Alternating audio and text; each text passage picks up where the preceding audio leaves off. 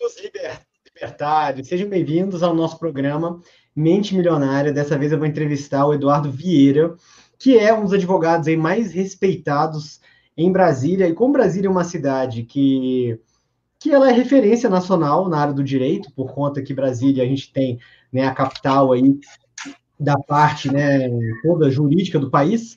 Então, por conta disso, quem se destaca em Brasília se destaca no Brasil todo. Eu não conheço nenhum escritório aí é, com tantos né, advogados, com tanto sucesso, com uma pessoa tão jovem, né, com sócios que são tão jovens. Eu conheço outros escritórios muito grandes, mas todos eles, né, os advogados são bem mais velhos, né, os, os, os proprietários. Então, assim, sem dúvida nenhuma, é uma empresa de renome. E o mais interessante, né, que além de ser uma grande empresa, é uma empresa que todas as pessoas que eu conheço, todos os advogados que eu conheço, falam super bem, ou seja, uma empresa que traz uma credibilidade e um profissionalismo muito grande. Então, eu fico muito feliz de estar te entrevistando. Sabe que é um cara que eu sou muito fã de você, né, Eduardo? Como, como ser humano, como profissional, como tudo, sou muito seu fã, né? Posso te chamar de amigo. E eu já vou, já, eu já eu acho que já fiz já a abertura, né? Já te apresentei. Se você quiser Com falar certeza. mais alguma coisa rápido, pode falar. Não, eu quero te agradecer pelo. Antes, antes de agradecer pelo convite de estar aqui, eu quero te agradecer por esses elogios todos, que certamente devem ser muito mais a nossa amizade do que a verdade. Mas obrigado, cara. Eu não sei se. Eu adorei o título do programa, Mente Milionária, eu sou fã do livro, e eu não sei se eu, se eu mereço estar neste programa, mas eu certamente quero acreditar que sim. Gosto, gostei muito. Obrigado. É, a lógica do programa é realmente convidar pessoas, né, que, que sabem como prosperar. Eu costumo dizer assim que as pessoas que eu escolhi são pessoas que eu tenho certeza que se tivesse que começar de novo, iriam saber como fazer isso, né? E o mais interessante também, pessoas que saíram do zero né? Ou seja, é, não são aqui pessoas né, de famílias famosas ou qualquer coisa assim, são pessoas que eu vi que construíram algo, né? Que foram construindo alguma coisa, né? Eu lembro que seu escritório era de um tamanho e eu vi o seu escritório crescendo, né? Então, é isso que eu acho que faz a maior diferença de todas. Eduardo, então vamos começar. Primeira pergunta: o que, que você fez de diferente no começo? Quando, eu, quando a gente se conheceu, Pantoja, lá, lá muito atrás, eu tinha acabado de montar o meu escritório de advocacia. Antes disso, eu já vinha, eu, antes de cursar direito, eu tinha feito, cursado administração. Eu sempre quis ser empreendedor, eu sempre quis ter meus negócios, né? Então, o direito me apaixonou em um segundo momento. Antes eu cursei administração, depois eu fui fazer direito. E aí, eu sabendo que eu queria fazer direito, trabalhar com direito empresarial, eu sempre eu passei a dizer não no início, que acabaram me levando aos sims que eu queria ouvir. Mas foi o foco, provavelmente, em, em atuar na área que eu atuo, que foi um diferencial. Porque no início é muito difícil você rejeitar uma proposta de um cliente, alguma coisa, mas eu consegui entender naquele momento que era focando, era nichando o que ia fazer dar certo. Eu acho que esse foi um diferencial lá no início. E aí, a outra coisa. que você escolheu? Oi? Desculpa. O, o nicho Não. que você escolheu. O nicho foi direito empresarial, que é minha área de atuação, né? E assim, a outra, e aí a outra, um outro diferencial foi esse viés empreendedor, foi ser empresário me permite uma comunicação muito mais franca, muito mais aberta. Eu não estou falando de teoria. Os empresários sabem que eu vivo a mesma dor. Né? Eu tenho o escritório de advocacia é minha minha atividade primária, é o que eu faço todo dia, para onde eu venho todo dia, mas eu tenho outras seis empresas, né? Eu tenho a eu tenho uma franquia da Smart Fit, eu tenho participação numa construtora, eu tenho uma empresa de assessoria tributária e eu ainda tenho outros três negócios que por cláusula de sigilo não posso contar, mas eu adoro, eu teria muito orgulho de falar sobre eles aqui também. Isso é muito legal, né? Eu sei que você tem os outros negócios. Me diz uma coisa, é, Eduardo, é, o que, que você teria feito de diferente no começo, que você acha que você errou, né, que você poderia ter feito, que você acha que você poderia ter crescido mais rápido? O escritório, honestamente, eu, a gente vem crescendo num ritmo que eu gosto e que eu acho saudável. Eu não, eu, mas a gente, eu além desses negócios, eu tive um único negócio no inicinho que deu bem errado, né? A gente entrou, começou e quebrou. E graças a Deus foi uma vez só, mas esse único negócio talvez tenha me ensinado mais do que todos os outros. e eu aproveito também emprestada a experiência dos, das outras empresas para quem eu advogo e que eu vejo dando problema, né? E aí, nesse, assim, nesse contexto, eu, eu, sempre fico pensando por que, que aquele negócio deu errado, e o pessoal pergunta o que, que dá de errado. Eu acho que, assim, um grande erro é você começar apertado demais. O pessoal faz plano de negócio e imaginando que vai gastar 10 no primeiro ano, e aí o cara tem 9 no bolso, se organiza para ganhar mais um, que vai fechar a conta. E é um erro, é um erro grave, né? Plano de negócio não se sustenta, assim, você, você muitas coisas vão dar errado. Eu quero saber quem um ano atrás planejou uma pandemia. Não existe, né? Então, você tem que ter uma, uma gordurinha para queimar. Isso aí, Eduardo, no, no exterior, cara, nos Estados Unidos principalmente, essa gordurinha é gigantesca, tá? Vou dar um exemplo para você. Você tem um cara, aquele cara, como é que é o nome do restaurante? Que é aquele cara que faz assim, com sal, né? Acho que é o Rusty, né? Não lembro agora. É. Esse restaurante, o cara pegou 2 bilhões de dólares para abrir 500 lojas ao longo de 10 anos, né? É, eu conheço, eu tenho alguns amigos, é, inclusive um amigo em São Paulo, que ele pegou 2 milhões de reais para abrir um negócio de que na, na conta dele ele ia gastar 250 mil reais. Ele acabou gastando 500 mil mas ele pegou 2 milhões de reais. Então, assim. E ainda é... tá seguro, né? Exatamente. Então, assim, isso é muito comum no exterior. Eu vejo que no Brasil a gente comete muito esse erro, né? O cara precisa de 100 mil e ele tem 100 mil. É. E isso é gravíssimo, né? Quando ele tem os 100 mil, já é fora da curva. Normalmente ele precisa de 100, ele tem 80, né? e aí o que eu falo, e outra coisa assim, você que também, né, é, para quem não sabe, o Eduardo também, ele também é uma das primeiras pessoas do país aí a estar tá trabalhando nessa parte de direito de startups né? Tem vários clientes famosos nessa área e ele também entende bastante, estudou também bastante sobre isso. E essa parte assim de você começar, é, que você tem o famoso livro lá, Startup Enxuta, né, do Eric Rice, de você começar pequeno, né, e você ir crescendo aos poucos, também é uma excelente estratégia, né? Eu acho assim que para quem, uma pessoa como você, né, que já tem vários negócios, você já consegue crescer, né? Já consegue criar um negócio, é, já consegue aportar dinheiro num novo negócio. Mas uma pessoa que está começando... mais fácil, né? A cada abertura é mais fácil, a primeira é a mais doída, né? É, então assim, eu acho que para quem está começando não faz sentido, né? O cara já pegar, eu acho. Hoje em dia eu sou muito a favor do cara começar pequeno e vai crescendo, né? Não faz sentido o cara abrir já uma loja, já abrir um negócio grande. Eu sou um pouco contra isso. E, a outra, e é, um, é, um outro, é um outro erro que eu acho que muitas pessoas fazem também, é querer criar do zero o negócio que ele idealiza como final.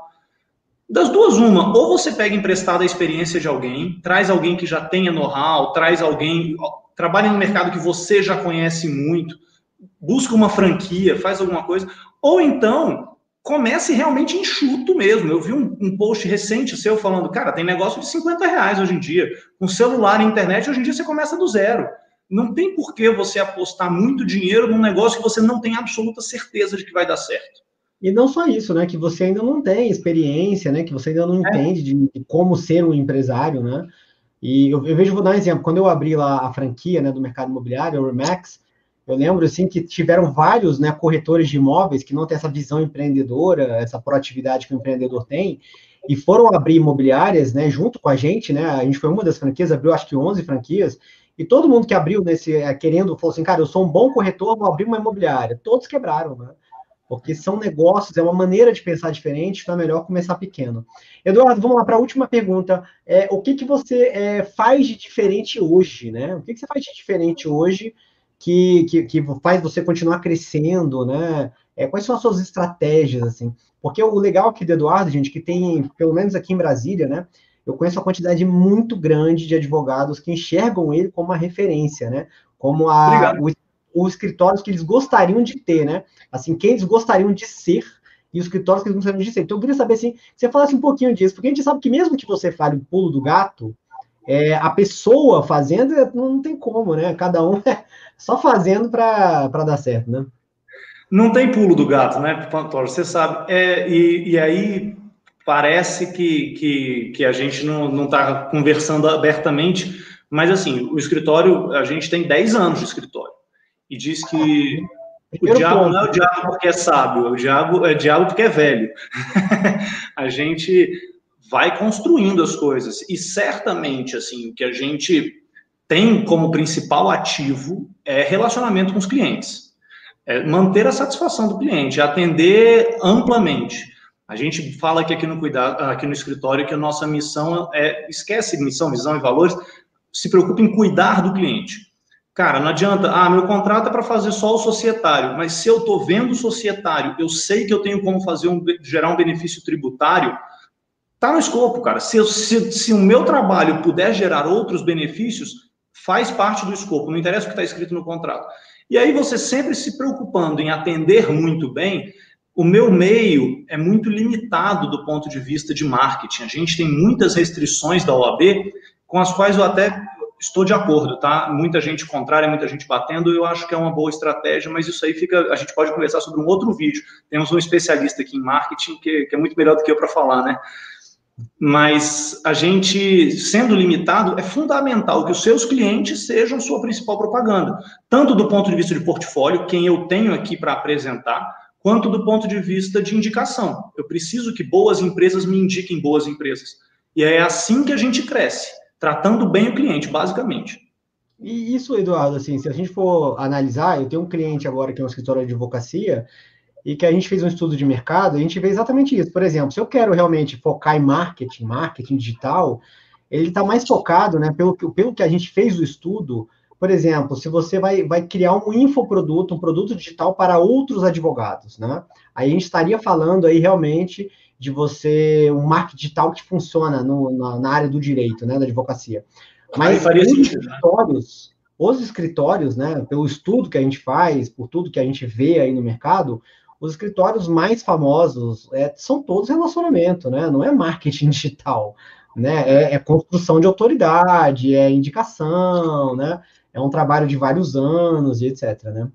E assim, mas é isso, esse mito do relacionamento como se fosse algo mal, alguma coisa feia, é que, é que tem que ser quebrado. O relacionamento profissional se constrói no dia a dia. Eu tenho colegas que foram meus colegas de, de, de, de faculdade, meus colegas de trabalho em outros momentos, que hoje são gestores de grandes contas, que são. E eles, na verdade, passaram a confiar no meu escritório porque conheciam o meu trabalho, o meu trabalho dos meus advogados em outros momentos.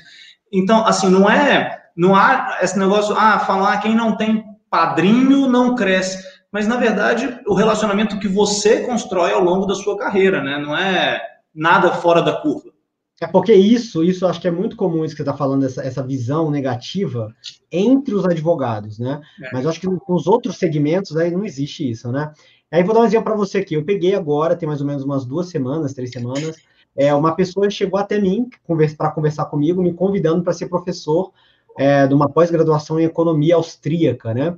E aí eu perguntei, como é, que você, como é que você chegou até a mim, né? Ele falou, cara, eu cheguei até você porque o seu professor de polo aquático quando eu tinha 15 anos de idade, tá? Ele te segue, viu o seu trabalho e me indicou. Para você ver, cara, que relacionamento Bacana, é um negócio cara. muito interessante, né? Muito. Me... É, gente. Vai falar, pode falar. Não, eu ia contar do caso da Campus Party, né? Que você trouxe para Brasília e aí sem querer, num outro momento, estava na reunião, aí tinha o, o, Roberto Pantoja na reunião, tinha um outro amigo nosso que na época presidia a Associação Nacional das Startups, e aí me referendaram como advogado. Mas por quê? Eles trouxeram a Campus Party, e aí a gente já se conhecia de um outro momento profissional lá atrás, da fundação das TEPs, e aí as coisas se conectam, né? É, é mágico, né? E aí o negócio, eu sempre falo isso, né? Da importância de você é tentar sempre ser uma pessoa legal, né, com as outras, em todos os lugares, você ser educado, ser simpático, né? Porque às vezes a gente comete erros assim no passado que a gente ainda não tem, a gente não tem esse conhecimento, né? E às vezes isso, isso vai ser negativo para a gente lá no futuro, né? Lá na frente, né? Então, assim, o fato, sei lá, de você ser uma pessoa legal na sua infância, na sua adolescência, na idade, né? Se tivesse ensinado isso para a gente, o caminho teria sido mais curto, né?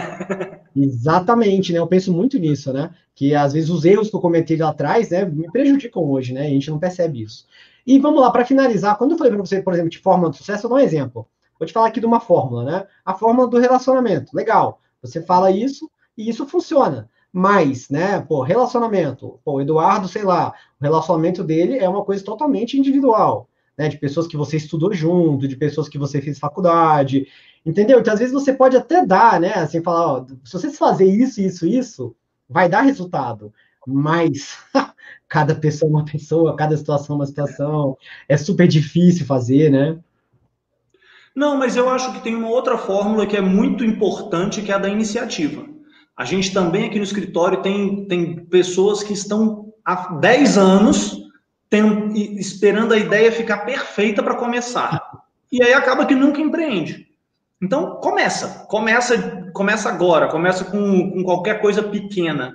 Se você quebrar, terá sido um grande aprendizado. Vai para a próxima. Se você pudesse juntar com pessoas experientes para ganhar este tempo de pessoas experientes no, do ponto de vista de experimentadas mesmo, se você puder, você vai ganhar muito tempo de estrada. E aí, é, é, essa é uma iniciativa, é, um, é uma dica que eu acho que vale muito. Que inclusive foi o que o Rodrigo falou aqui no programa, né?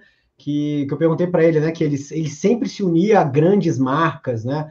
A pessoas uhum. muito famosas, que é uma forma de você estar tá realmente é, um atalho, né? Para você chegar é mais longe. E Eduardo, vamos lá, para finalizar, é, como aqui com certeza muitos advogados vão ver esse vídeo aqui, que eu vou usar as palavras-chave para alcançar eles, é, o, o, que, que você né, daria de dica para um advogado agora? Vamos colocar aqui alguns cenários, tá? Porque a minha irmã acabou de se formar em direito, tenho vários amigos, etc. É, pessoas assim, cara, que sei lá, não sabem como começar, ou então estão no escritório, às vezes trabalham num grande escritório e não tem nem noção de como construir seu próprio escritório, assim, sei lá, dá uma, uma, uma palavra final aí para esse pessoal. É, se a dica é montar o seu próprio escritório, porque assim, tá tudo muito bem você seguir carreira dentro de um grande escritório, né? Eu tenho, eu tenho grandes amigos que hoje em dia estão muito bem posicionados e não, não optaram por abrir o seu próprio negócio. Essa foi a minha escolha. Mas se você opta por abrir o seu próprio escritório, o que funcionou para mim e que eu passo como dica é comece o quanto antes. Né? Hoje em dia, 10 anos depois de ter lançado, tudo é mais fácil. A gente tem cases do escritório, a gente tem clientes aqui dentro, a estrutura vai ficando mais, mais robusta, tudo é mais fácil. Então, quanto antes você começar, melhor. Eu dei a sorte de começar no momento em que o dinheiro não era uma coisa fundamental para minha sobrevivência. Né? Na época eu morava na casa dos meus pais, era tranquilo passar o aperto do início da advocacia. Aqui, montar o seu escritório é difícil, né, Pantoja? É que nem qualquer outro negócio vai passar meses de, de muita dureza. Mas quanto antes, melhor. A, a vida só vai ficando mais dura daqui para frente. Começa logo. E Eduardo, vamos, vou aproveitar logo fazer uma última pergunta que eu acho que vai ser vamos bem legal também. Você que é né, dono do escritório, tem vários advogados que trabalham com você, associados. É que dica você daria para uma pessoa conseguir entrar no grande escritório? Para trabalhar para você, né? O que que você vê assim que as pessoas assim, qual qual qual o problema, né, que você enxerga na hora de contratar alguém e por que que você contrata algumas pessoas e outras não? Eu aprendi com, um, com a gente tem uma empresa aqui que cuida do RH para gente, né? Atualmente faz a gestão do RH do escritório e ela deu um tapa na nossa cara quando ela entrou, que a gente sempre contrata por questões técnicas e demite por questões comportamentais. Ah. Então o ideal é você, obviamente, respeitar um limite técnico necessário, né? Que aí as pessoas que provavelmente estão, estão buscando conhecimento aqui no seu canal já, já alcançaram esse limite técnico. A partir daí, a gente passa a buscar os, os comportamentos desejados e aqui dentro eu capacito. Se precisar de algum curso, alguma coisa, a gente vai treinando dentro da atividade que a pessoa vai desenvolver. Então, eu, eu procuro pessoas que tenham é, capacidades comportamentais. E isso daí é legal, porque quando a pessoa vem para a entrevista, eu já vi tudo, né? A gente vê pela, pela a, a, a forma de se portar, pela forma de se portar digitalmente, pela forma como ela se relaciona no meio. E aí a gente vê essas questões de responsabilidade, proatividade, parece clichê, mas é tudo muito verdade. É, hoje em dia, um grande diferencial são as características comportamentais das pessoas, mais do que o técnico. E aí vou até dar umas dicas aqui legais. O, Peter Thiel, né, e o Elon Musk, quando eles eram donos lá do PayPal, eles falavam, né, que eles contratavam as pessoas é, que elas conseguiam, que ele conseguia passar uma, uma, um happy hour com a pessoa no bar, assim. Ele conseguia ser amigo da pessoa, né? É, e aí eu acho que, como você falou, a parte técnica é pré-requisito, né? É o básico do básico do básico, né? E depois é essa parte, né, realmente de como a pessoa se relaciona. E aí uma outra coisa também legal que eu vi um cara falando, que ele falou que ele contratava as pessoas perguntando qual era a relação que ela tinha com os pais delas. Olha que interessante. Olha, legal. Né? E aí, claro que depende do tipo de negócio, né? Com certeza, para ser um advogado, né, tem vários outros pré-requisitos comportamentais, né, que para outras empresas não fazem tanto sentido. Né? Mas a gente é... trata com relação de confiança, cara. Perguntar pela relação dos pais é uma boa, vai ficar a dica aí para o pessoal da RH não, daqui. Por, por exemplo, né, às vezes, por exemplo, um, uma pessoa que vai comigo para uma, sei lá, para uma festa, né, e eu consigo ser amigo dela, para mim faz, para mim faz, é, faz sentido contratar uma pessoa assim, né? Mas às vezes para um escritório de advocacia já não faz. Né? Entendeu? Cara, Eduardo, obrigado de coração, viu? Ficou, foi Eu excelente. te agradeço de novo. Jamais rejeitaria um convite seu, você só me coloca em, em boas oportunidades. E obrigado por mais essa. Valeu. E aí eu vou deixar aí para finalizar para você falar aí o, né, onde como é que a gente, a gente encontra você, né? É o seu escritório, falar suas redes sociais, etc. Eu não sou muito ativo no Instagram, mas o Instagram é do, do SRV. E o, no LinkedIn, Eduardo Serra, você já me acha o nome completo, Eduardo Serra Rocinha Vieira. E o escritório tem o site vieireserra.com.br. Lá a gente tem algumas informações sobre o escritório e, enfim, manda um e-mail que eu vou ter muito prazer em, em conversar. Então tá ótimo, então, Eduardo. Grande abraço, hein? Tchau, tchau. Obrigado, um abraço. Tchau, tchau.